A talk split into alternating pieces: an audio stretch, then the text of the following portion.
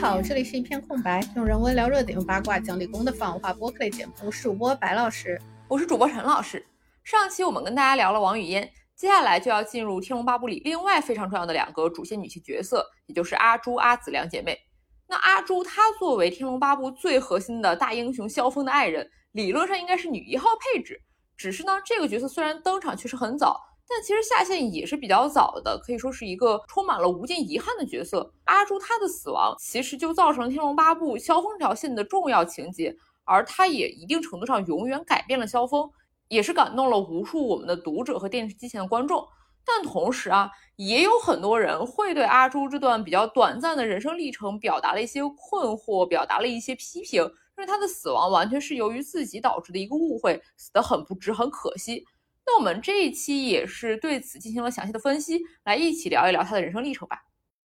对，不过说到阿朱，其实大家可能更多浮现出的是电视剧的形象，就是一个与阿紫相反的形象吧。因为端庄贤惠、温柔，而且展现了萧峰他矢志不渝的爱情。其实我自己比较眼熟的还真的是刘涛那个版本的阿朱，不过其实我知道，呃，很经典，而且也很多人更熟悉的可能是黄日华那个版本里面的阿朱，对吧？就那个演员其实是刘锦麟，我有看到说在出演阿朱这个角色之前，他演的一些角色更多是偏负面形象的，与阿朱这个呃非常良好的形象有一些反差，所以当时选他来演阿朱的时候，其实很多观众是不满意的，但是演出以后效果很好，应该还是收获的好评更多。尤其是啊，如果咱们现在回头来看的话，其他各个版本的阿朱都更强调她端庄贤淑的那一面，那刘景玲这个版本的阿朱就更多是完美还原了她古灵精怪的那一面，就让她这个版本确实是有脱颖而出的这个感觉吧。另外，其实我查资料的时候发现，这个演员本人也很值得一说哎。就刘锦麟，他其实出演了很多经典作品啊，包括《帝女花》《洗冤录》《法证先锋》这些。可惜更多感觉是戏红人不红啊。比起更多有名的港星，我感觉大家对他的名字好像没有很熟悉。反正我是没有非常熟悉。而且他其实在零九年就干脆已经彻底退出娱乐圈，后面就有去美国读书完成学业。而且他这个时候还在防止自杀热线啊、危机热线这个地方去担任辅导员。到现在就二零二一年去年的时候，他都已经是硕士毕业了。他当时修的是社会学，还辅修了心理辅导，而且是临床社会工作，以社区的心理健康为重点。哇，就感觉他这个人生其实也很传奇，也很美好，有没有？是的。而说到这一切，其实我觉得可能是因为一个媒体事件，就是零二年的时候，《东周刊》大肆报道了一个刘姓女性的绑架案。这里面一开始传说是刘嘉玲，但是后来刘锦玲自己站出来说，她好像是那个受害者。但是也有说法是她其实这个也是谣传，她又在对外澄清。但不管怎么样，整个社会事件显然很严重的影响了刘锦玲她的事业和她自己的心理健康。可能也正是因为这个事件，导致了她后面走上了学心理学、学社会工作的这个道路，而且也想要去帮助更多的人。某种意义上。这种善良和坚韧和帮助保护他人的这个想法，也真的跟阿朱是有点相似啊。这个选角确实也是非常厉害了。是的，那接下来要说的其实就是央视版那个，就是我比较熟悉的一个版本的阿朱，就是刘涛的阿朱。相比于原作。阿朱的形象呢？那刘涛的演绎就不是那种古灵精怪、那种顽皮的那个方向的，而更多是强调她温柔的。就从她那个造型，而且她妆容其实也很精致、很美丽，就都是那种温柔可人的形象。而且这个版本萧峰是胡军嘛，就显得刘涛版本的阿朱非常的小鸟依人。这个其实就是比较强调她温柔贤淑那一面的这个版本了。我觉得这个地方就港版和陆版的阿朱性格不同，其实也跟我们之前聊《倚天屠龙记》的时候讲到赵敏改编的内在逻辑是有相似处的。就大家对于阿朱的改编取向，其实某种程度上也是反映了时代的变迁，反映了观众的审美和趣味，这就还挺有意思的吧？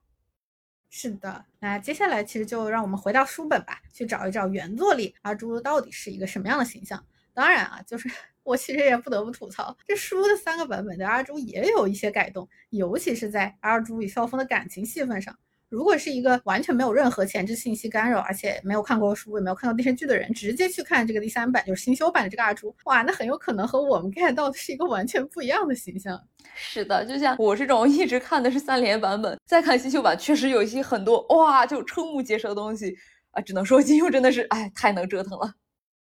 是阿朱，她其实是大理国镇南王段正淳与他的情妇之一阮星竹所生的长女。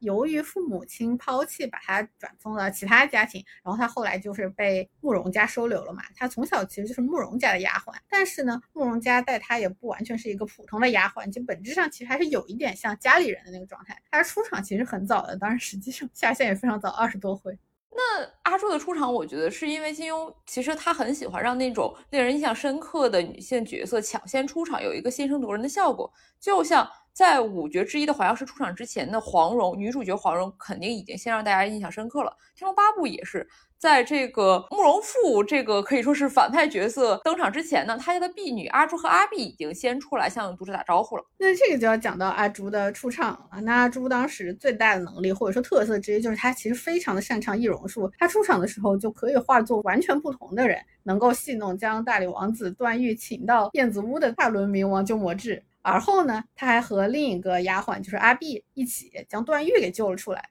而且同时呢，他好像也没有非常的买万人迷段誉的账，确实是属于一个一出场就相当亮眼、相当出挑，然后把那个第一印象拉很高的这么一个形象。是的，感觉对阿朱可以用一句话总结的话，就是他是一个。更正义、更苦情版本的黄蓉，就她跟黄蓉一样，都非常有娇俏灵动、古灵精怪、心思缜密的一面。那另外一方面呢，她又比黄蓉那种小妖女形象呢，显得更正人君子一些哈。对她其实有非常女侠的一面，她三次易容能够戏弄鸠摩智，而且平息秦家寨和青城派的老家伙们找茬。哇，这个阿朱这个技能，就是这个易容术，确实是神乎其技，非常好用啊。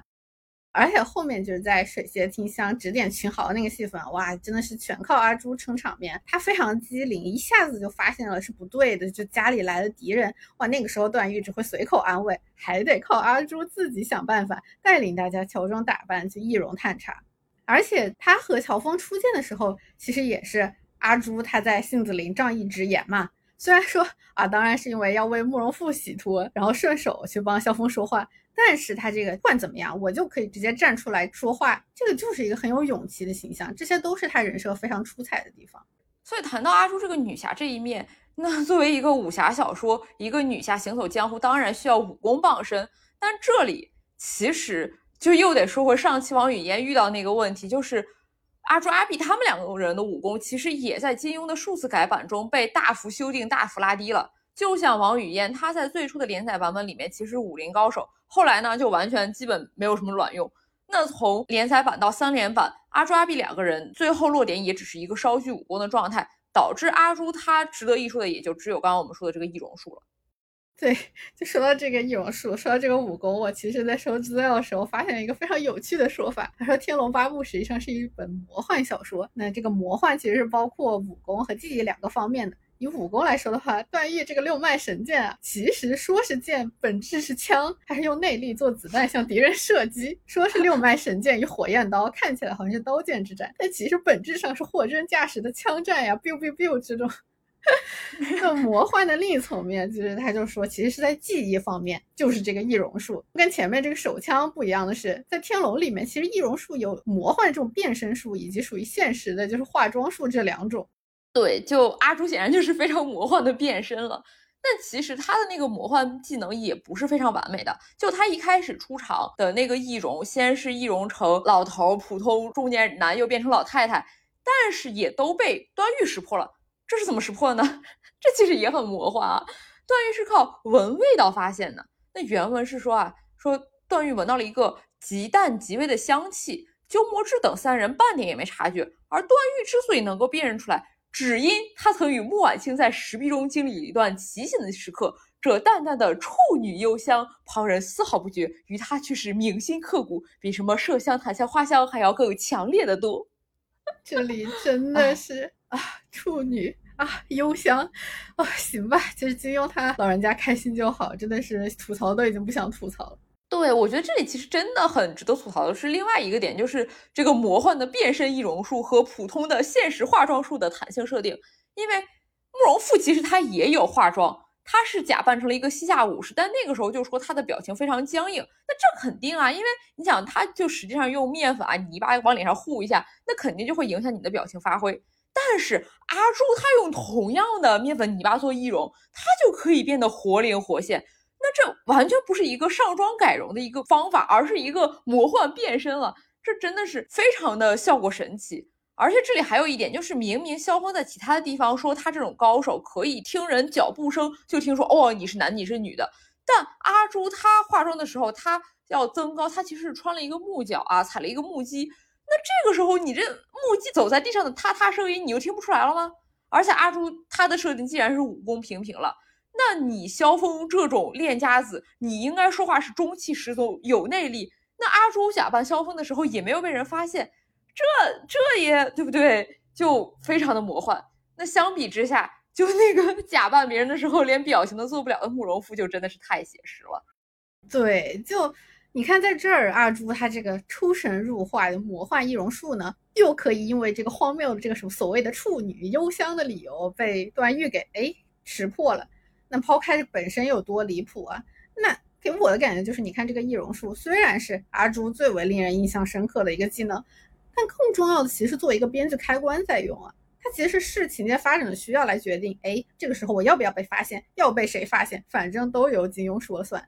而且到后面，他到新修版，萧峰就因为他自己也被阿朱易容过，一下也学会了易容术。哦天哪，那这么说的话，易容术是不是也太简单了？请问你是在玩模拟人生吗？这种魔幻的技术就显得也不那么稀罕了。是的，是的。那另外还有一个阿朱身上比较值得一说的，其实是他对民族平等的一个看法。就我们都知道，民族问题、身份认同其实是《天龙八部》里面萧峰这条线的最重要主题之一了，甚至可以说是《天龙八部》本身的一个重要主题。而阿朱其实很早就提出了这个民族平等的一个看法，他是说汉人中有好人坏人，契丹人中也有好人坏人，没有什么区别。这个态度就真的非常先进啊！毕竟以标签来区分个体真的是非常虚无。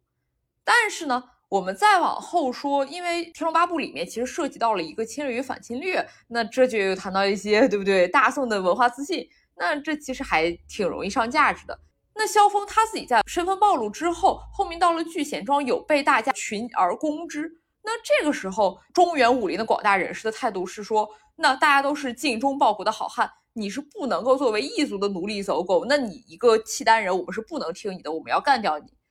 但是。这一段，萧峰在聚贤庄跟少林玄机进行决斗的时候，金庸其实是有讨论一下这个问题的。这里就是一开始这个少林寺的和尚玄机，他是其实是用宋太祖的武功一个太祖长拳来跟萧峰对打。那这个其实是有一个微妙的陷阱的。那萧峰没有踏进去，而是也用太祖长拳还击，就是因为他想到了，如果他用别的武功，恐怕那些围观群众就要说他啊，你辱宋了，你居然用别的武功来打我们宋太祖的武功，这大大有问题。萧峰他就用太祖长拳击败了这个玄机的太祖长拳，导致玄机他就要变招，而使用了这个天竺佛指来点穴。那萧峰就直接用非常嘲讽的方式点明了很多人攻击他的这个思路，说玄机，你以天竺胡人的武功来攻我本朝太祖的拳法，倘若你打胜了我，这岂不是通番买国，有辱堂堂中华上国了吗？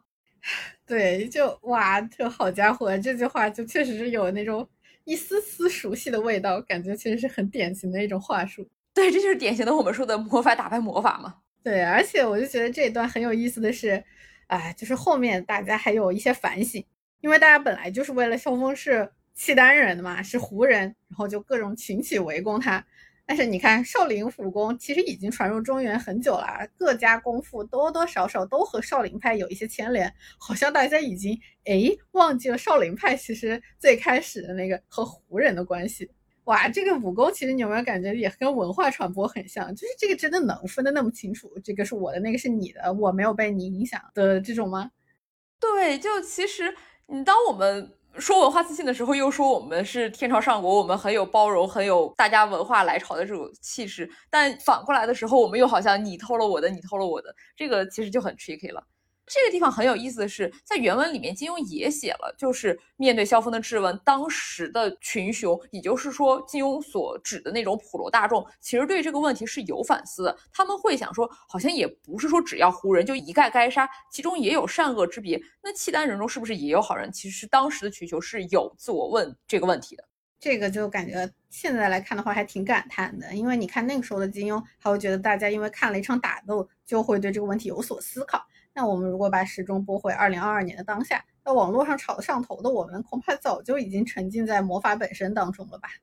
哎，是呀。那萧峰他最后其实是解开了心中的郁结，他说的是：“我是契丹人，从今往后不再以契丹人为耻，也不以大宋为荣。”这句话其实也没什么不对啊，但很可惜，就到了今天，我们好像又很难说出这样的话了。对，其实你看，所以其实萧峰和自己本来就很认同民族平等的阿朱，他们俩其实确实是 soul mate 啊，得说一句般配。如果阿朱还在的话，恐怕后期萧峰的那个精神内耗其实还能再减上几分。哎，只能说可惜啊，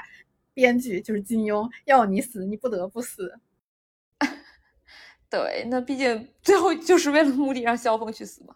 那其实对于这个民族平等的问题，我觉得金庸他本人也是有一直去改变看法的。就像在《射雕》和《神雕》里面，它其实也有一些民族的问题啊。哪怕是《天龙八部》的连载版里面，他还写说什么契丹和女真都是野蛮的部族，会抓人当奴隶，把人家写的当傻子。那到了后面的三连和后面的新修版，它还是又有改动，反而是保留了，就是在《天龙八部》里面，他有写汉人军官也会无辜残杀契丹婴儿。那这个情节其实，在《神雕》里面是蒙古人干的。那这可以说是大家各个民族雨露均沾，可以身体力行的贯彻了，的确确实是哪里都有好人，哪里都有坏人的这一个理念了。对，就你看他其实后面会改动他原来写的不是很合适的地方嘛，像这种过于民族主义啊，而且还有比如说冒犯名人，他被可能被骂的或者攻击的讨论的更多，他就会改，要往外卖书嘛，那肯定是要讨好一个最大公约数的。那你看，相比较之下，那在女性主义这方面骂他的人好像就太少了。所以说，我们节目还是很有意义的嘛。虽然这个做的时候金庸本人已经去世了，但是就说明至少就是从这些角度去讨论这个问题是有意义的，这样才能让大家的观点有所变化，从而倒推去改变作者或者说是舆论的变化。不过话又说回来哦，其实现在这种极端的民族主义。并不是一个缺点哦，他其实不会被骂。萧峰如果以放到现在来说的话，他如果不选边站，他一定就是会被骂死。那阿朱，我们最开始提到他那番民族平等的高论，那绝对也会被骂说你这个圣母慷他人之慨，真没见识。只能说时代变了呀，大人。所以我就想说，阿朱他本人的形象，我个人来说，我觉得真的还挺蛮好的。但是这么一个很有侠气的女性形象，她还掌握了一个 非常神奇的核心科技易容术，她的思想上也很高，也很豁达。但是放到她的感情线上，金庸还是给她安排了一个非常传统的英雄救美、以身相许的套路，甚至连阿朱表白萧峰的那番话都可以说是非常的传统风味了。他是说，他对萧峰说：“今后我服侍你，做你的丫鬟，慕容公子绝不会见怪。”虽然啊，我们。去试图用这个萧峰救人，然后他要来报答恩情，来去可以一定程度的合理化这番当丫鬟服侍别人的表白，但多多少少让我们现代女性来看的话，还是让人觉得有点不对啊，就好像怎么就只有这种报恩方式了嘛？而且你的爱情难道就只是报恩了吗？对我反正阅读的时候就感觉阿朱这个角色的人格魅力，在续到萧峰以后，我觉得是有大减的啊。当然我知道，就是阿朱和萧峰的爱情其实真的蛮感人，感动了很多人啊。当然我无意冒犯，我自己其实也有被感动到，但我还是对阿朱整个就之后一切以萧峰为先的行事动机就感到一丝疑虑。这种疑虑一定程度上打消了我的感。对，就他这个被人救了，被一个大英雄以非常慷慨的方式拯救了这个事情。那当然可以是一个发生爱情的契机，这个点也完全可以从女性的主体出发，对吧？你被一个英雄豪杰拯救了，因此喜欢他、崇拜他、想要帮助他，这非常人之常情啊。但是你把这个再进一步变成我要用自己去回报他，我要服侍他、伺候他，这就显得很离谱了吗？那萧峰当然不是一个做好事就指望人家报答自己的人。但不得不说，金庸本人的话，多少还是有一点那种啊，这么牛逼一个男的，哪有女的不想上赶着给他当牛做马的那种腐朽思路。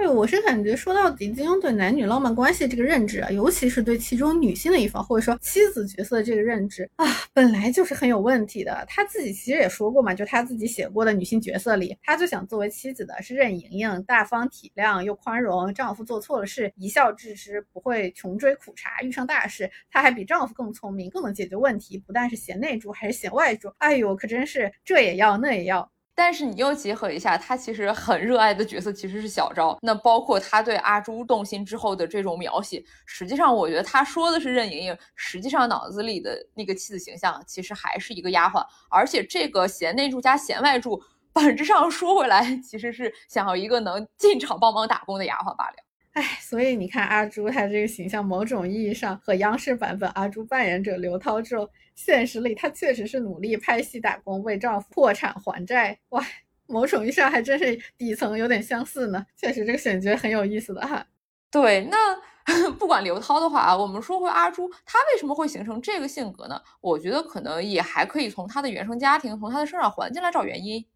对，就她的母亲其实是阮心竹嘛，那《天龙八部》里面。啊，就像我们上一期其实有聊到一个很方便的设定，就是段婉这种蠢的孩子都是女儿，而且都和妈妈性格非常相似。那阿朱和她的亲生母亲阮心竹就都是那种有一点古灵精怪又有一点小心机的那种感觉，但是呢又不像段誉其他妹妹那样，她是跟着妈妈长大的。那阿朱性格本质上更多还是跟收养她的家庭，也就是慕容家其实有关的。那他当时对萧峰坦白身世的时候是这么说的：说乔大爷，我服侍慕容公子，其实并非卖身给他，是因为我从小没了爹娘，流落在外，有一日受人欺凌，慕容老爷见到了救我回家，那我孤苦无依，便做了他家的丫鬟。慕容公子也并不真当我是丫鬟，他还买了几个丫鬟服侍我呢。阿碧妹子也是一般，只不过她是他爹爹送到燕子屋来避难的。而且慕容老爷当年和夫人才说，如果有一天我和阿碧想离开燕子屋，那慕容家要欢欢喜喜的给我们送行。这个其实说明了阿朱就是被慕容家收留做丫鬟的来龙去脉。这段人设其实也是到了三连版里才有的对阿朱身世的改动，因为在连载版里面阿朱其实是有双亲的，甚至还有说他父亲给他的锁片是在第二版中才改成了是段正淳的女儿。而且这里还给到了一些信息啊。说其实慕容家他们对阿朱阿碧两不是完全当丫鬟来对待的，不过呢，显然从小这个失去父母寄人篱下服侍少爷的这个生活，还是使阿朱形成了一个相当柔顺的丫鬟式的个性。可能在金庸的概念里，毕竟他是一个少爷嘛，那他看到的就是你接受了丫鬟教育，那你就难以摆脱，你一辈子都要服侍人了。对，其实这个就还挺值得讨论一下。你看《红楼梦》里面的丫鬟，其实曹公又明确的聊过这个问题，就是你看贾府这样大户人家，主子贴身的大丫头，其实比一般穷苦人家的好女儿可能还要尊贵体面，而且自交更有主体性一些。那这个也很现实，因为不管怎么样，一切底气，尤其是女性的，在古代女性的底气，那确实都得靠钱来支撑啊。那你看阿朱的话，其实慕容夫人有说愿意把她们当做女儿来看待。她真的会养成像现在呈现的阿朱这个样子如此柔顺卑微的这个爱情观念吗？只能说《红楼梦》里面曹雪芹描写的恐怕还是真实的有欲望的女性，而金庸笔下的丫鬟更多是一日丫鬟终身就是伺候人的那种纸片惯性。是的，那除了他的这个便宜爹妈，那阿朱的家庭其实还有另外一个成员，就是他的妹妹阿紫啊。但是她们姐妹俩其实小时候完全没在一起，很小就分开了，所以完全也是一个便宜妹妹。对于这个便宜妹妹，阿朱刚知道哦，我们是姐妹没几天，结果她临死的时候的遗言是让萧峰照看她，啊，虽然也可以理解啊，毕竟说呃血缘亲情嘛，人都死了总要有点念想，但还是得说这种姐妹情感觉来的也是太随意了一些。你真的一直相伴的阿碧反而就没提了。那同样的，就阿紫跟她这个亲妈阮星竹，她们母女相认也是没几天就开始好的不得了，一起去找康敏报仇。那可见这些家庭关系的戏份，我真的觉得金庸其实是没有用心写的，就是那种纸片化，或者说本来可能武侠小说就是一个极端化的东西，而金庸在《天龙八部》里面，他也是想要写更极端的友情接孽，所以就把里面各种感情都非常简单粗暴的处理的非常标签化了。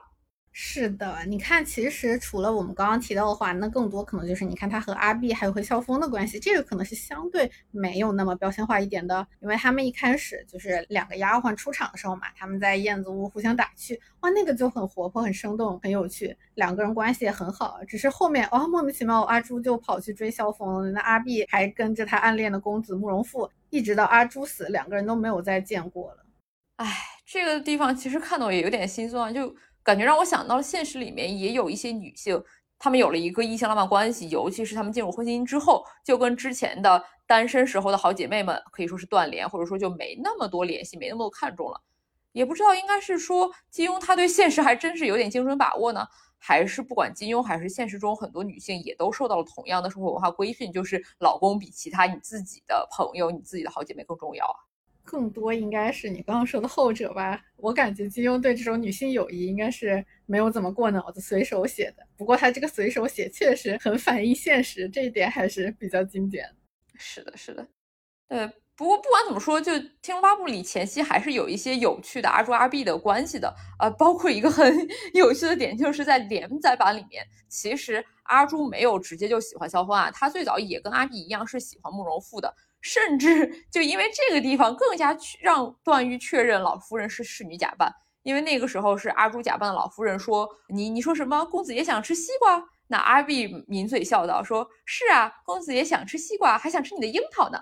段誉听他们两人说笑，说还说这个语带双关，更加认定这个老夫人一定是另外一个小丫头扮的。这里 我们不提这个有点奇怪的双关笑话啊，但这种都喜欢一个帅哥，但并没有互相嫉妒，而是以此来互相打趣的姐妹友谊，其实真的这个其实也是很生动、很形象、很好的一个点。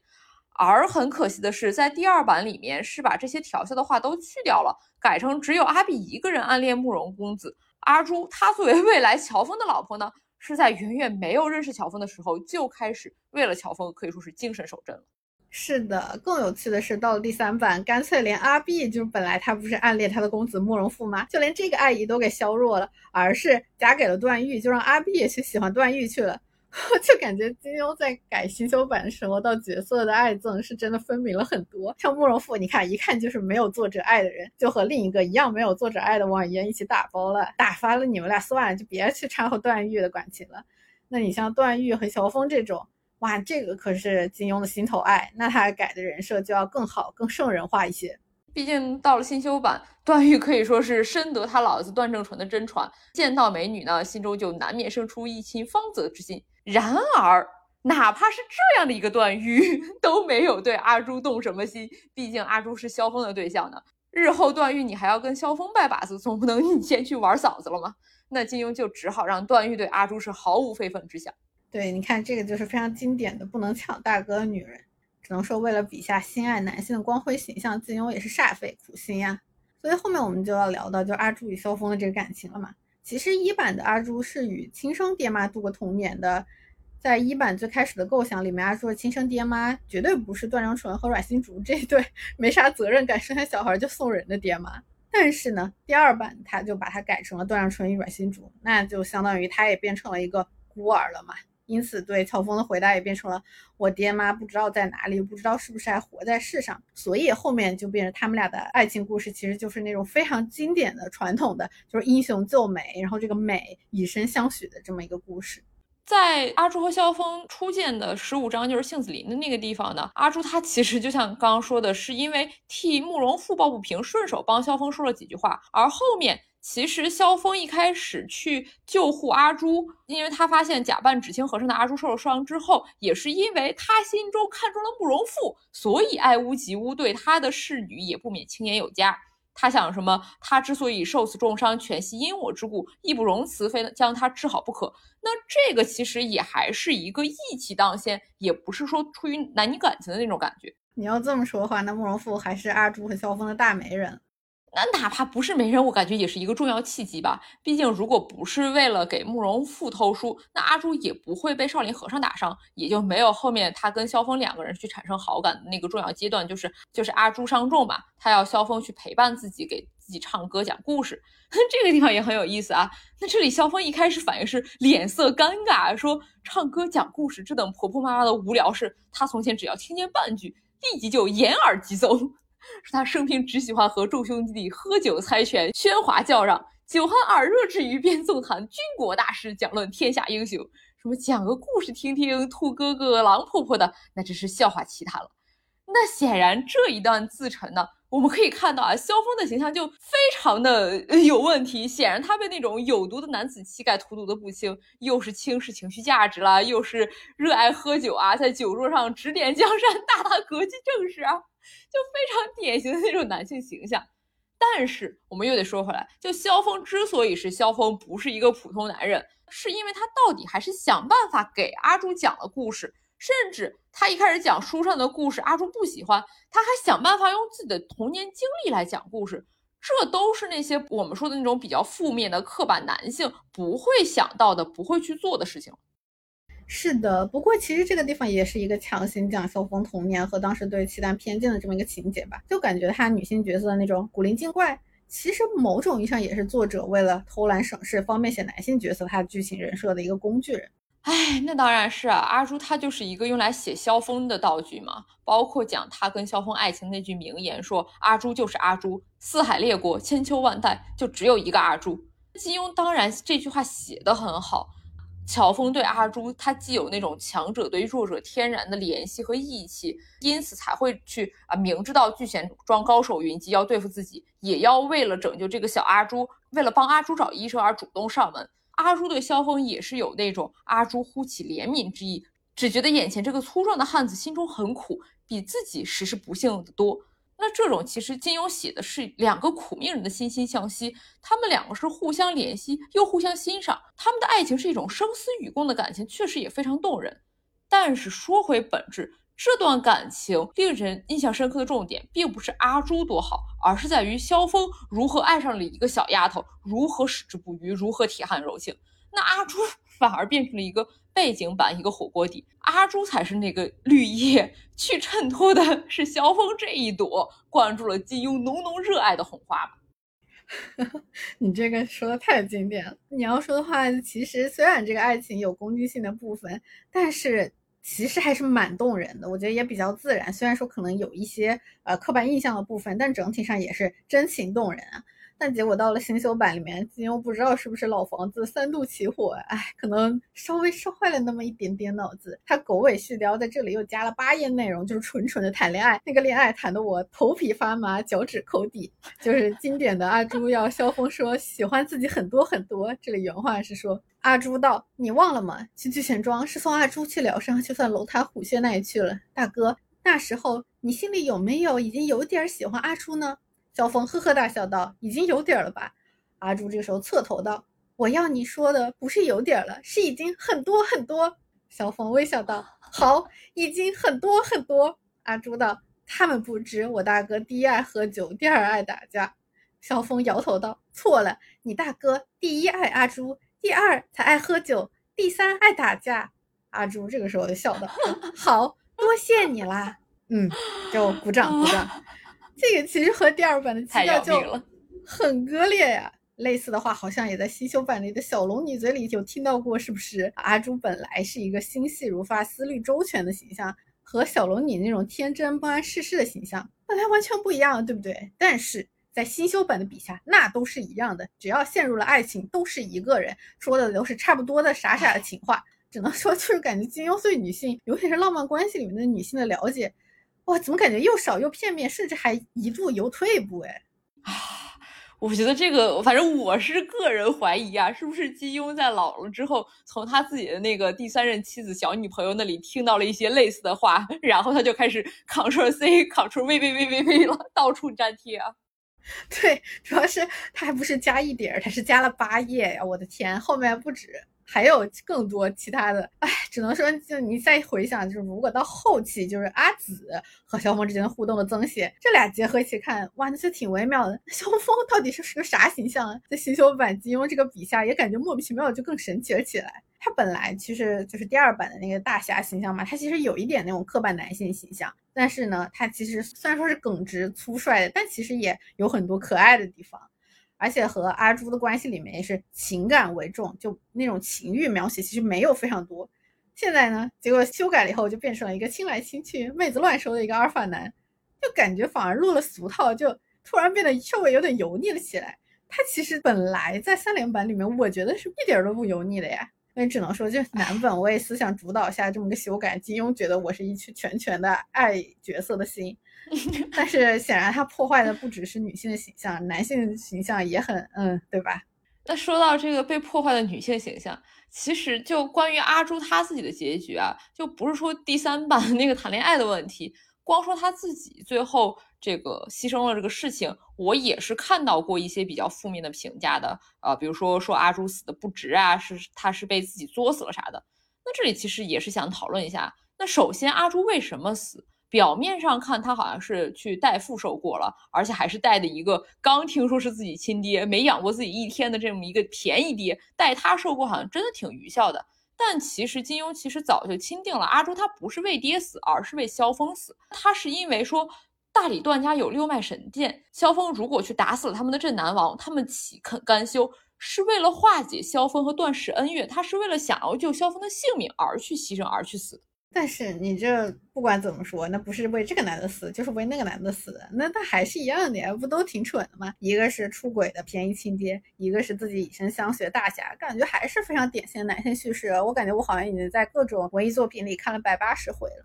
啊，虽然是这样说，但是你说真的，为了一个之前没见过面的爹而死的那种愚孝，那到底还是比为一个自己选择的爱人牺牲而更蠢一些吗？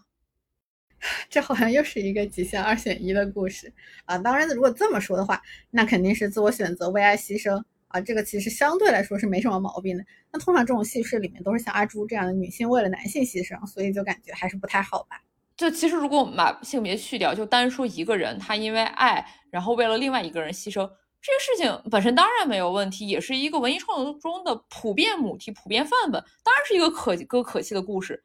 但是。你实际上呢，加上性别元素之后，我们就会发现，从古到今是无数的男作者去写一个女人为了自己深爱的男人而死，这个事情就确实很有问题了。尤其是如果我们再去性转一下的话，有多少说男性为了女性的个人故事，为了他的个人生活而自我牺牲的呢？那几乎就是没有了嘛，少之又少。那这绝对就是大大的有问题了。是的，这里我们就要请出《天龙八部》节目的老嘉宾倪匡。啊，他对这一段的评价是说，看《天龙八部》看到这里真是肝肠寸断，不知如何才好。但是其实他也分析了，就是金庸其实是为了加强萧峰这个悲剧人物的更多的悲剧性，不但让他在聚贤庄杀了许多平时肝胆相照的江湖好友，丐帮旧人，而且还让他打死了阿朱。对倪匡，他是很喜欢阿朱和萧峰这一对的。他对阿朱的评价也很高啊。他说，阿朱虽然做了一个假扮段正淳去会萧峰，被萧峰一掌打死这个一个傻事，但仍然是一个上上人物。他令萧峰只有极短暂的甜蜜，而带来了长期的悲苦。但是没有阿朱，萧峰的这一生之中，只怕连这一小节短暂的快乐都没有，只好沉醉在烈酒之中。而沉醉在烈酒之中，万万及不上沉醉在美人的情怀之中啊。所以这个就很明显啊！你看阿朱的存在和他的死亡，都只是为了给萧峰这个《天龙八部》的男主角去增加，不管是甜蜜也好，还是后面去衬托他的悲苦也好，这个作用其实就是加强版的烈酒，就是一个物化女性、堂堂正正、光明正大的感觉。对阿朱这里的牺牲就非常明确，他就是金庸去工具化一个角色，为了让萧峰更悲剧而刻意搞出来的剧情杀。他最后因为掌伤无治。去死了。这个时候，萧峰一开始是说他想要去自杀，也去殉情，但却意外的在阿朱他妈阮星竹房中见到了段正淳的字。那根据自己判断，说段正淳还不是那个他想报仇的带头大哥，因此决定活还是要活下来，继续追查这个雁门关血案和阿朱被他误杀的这个真凶。道理是这么个道理。其实我一开始看这段时候，我也挺感动的。但是我在重看的时候，我又觉得其实有那么一丢丢滑稽，就感觉他最开始闹着要自杀，后来又不想了，就很像我想到钱谦益那个水太凉，我头皮痒就不自杀了。哇，其实就虽然有点冒犯啊，但是哇，真的是让我实在有点忍不住想说一下。就确实，因为他一开始阿朱刚死的时候，他又是想让阿紫杀自己，又是想让远星竹杀自己。最后到底搞了这么多，甚至都要刨坟了，还是没有自杀。那当然，我们知道啊，那他是一个男主角，他是一个大英雄，当然不会在小说一半就去殉情，就狗带了啊。毕竟金庸又不是阿阿尔马丁。但还是不得不说，这真的显得怎么说，就有一点做作和虚伪了。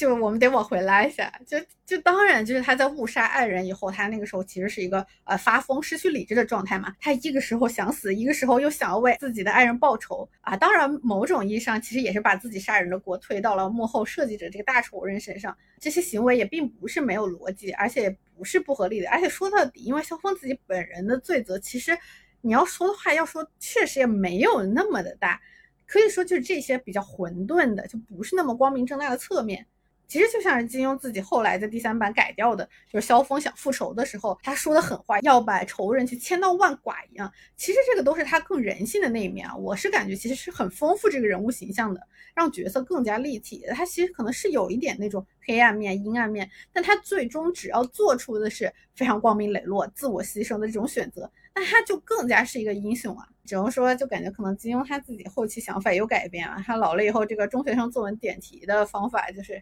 哎，就变成了好人都是好好好，坏人都得坏坏坏，就感觉还是有一点落了下乘吧。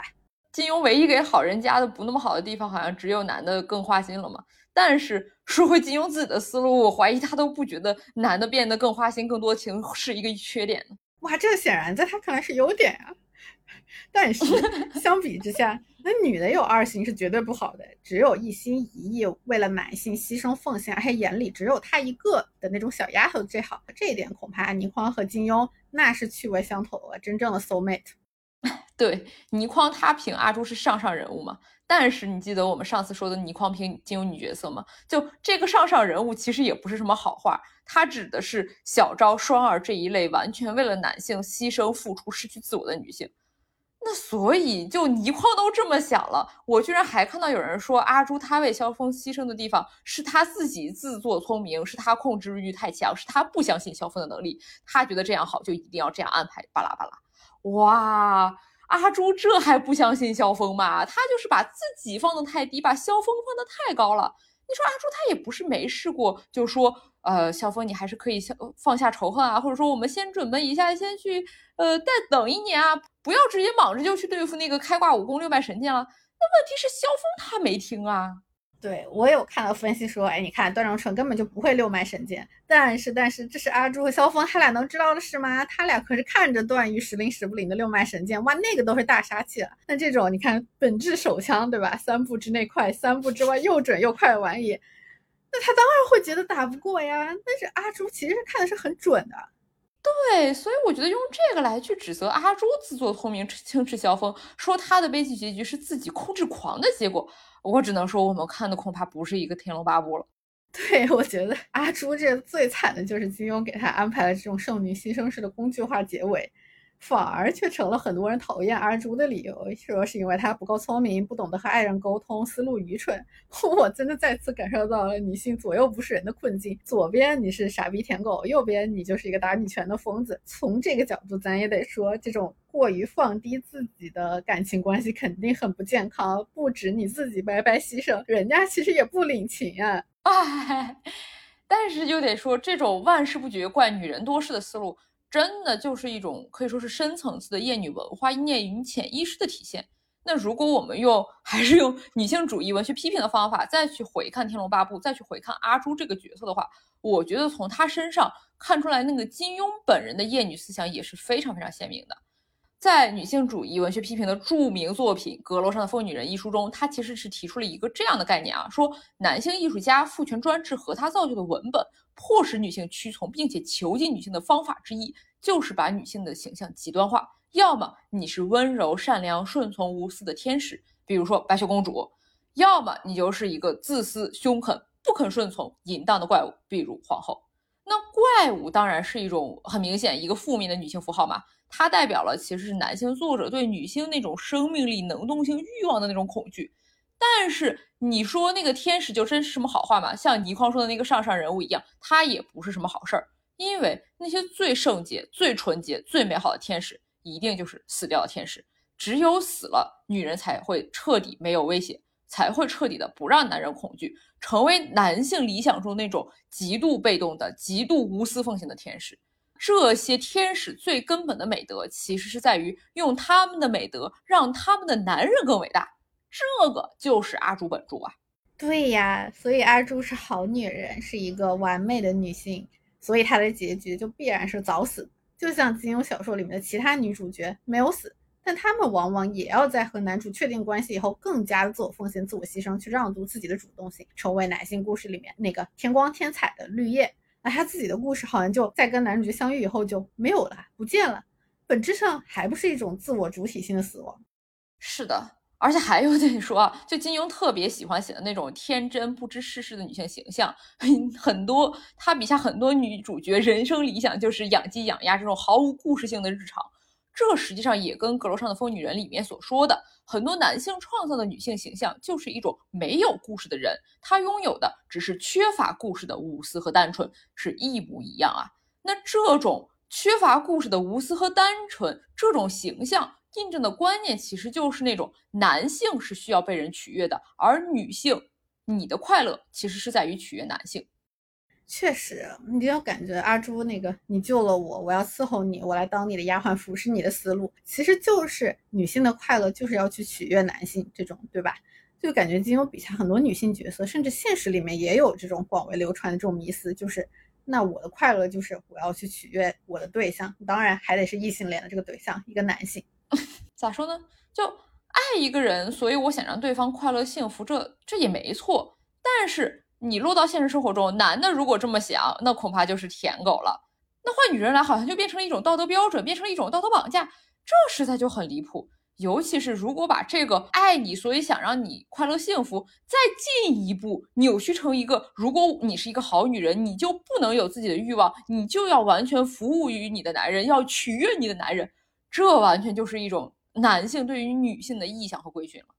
对，你看，反过来说，有自己的欲望，想要取悦自己的阿紫，那她其实，在金庸笔下就是一个典型的小怪物形象。她是坏女人，给她安排了非常多表现她有多么坏的那种情节。而哪怕是你看像阿紫这样的坏女人，那在金庸笔下也没有好下场。毕竟给段正淳做情人的女人们都死了，阿紫在从良以后也得死。哎，那还是我们 套用那个《阁楼上疯女人》里面的话讲嘛，阿紫这就是通过死亡。才从一个需要忏悔的怪物，变成了一个不管是作者还是读者都会赞叹的一个用情至深的好女人了嘛，对吧？所以她死了。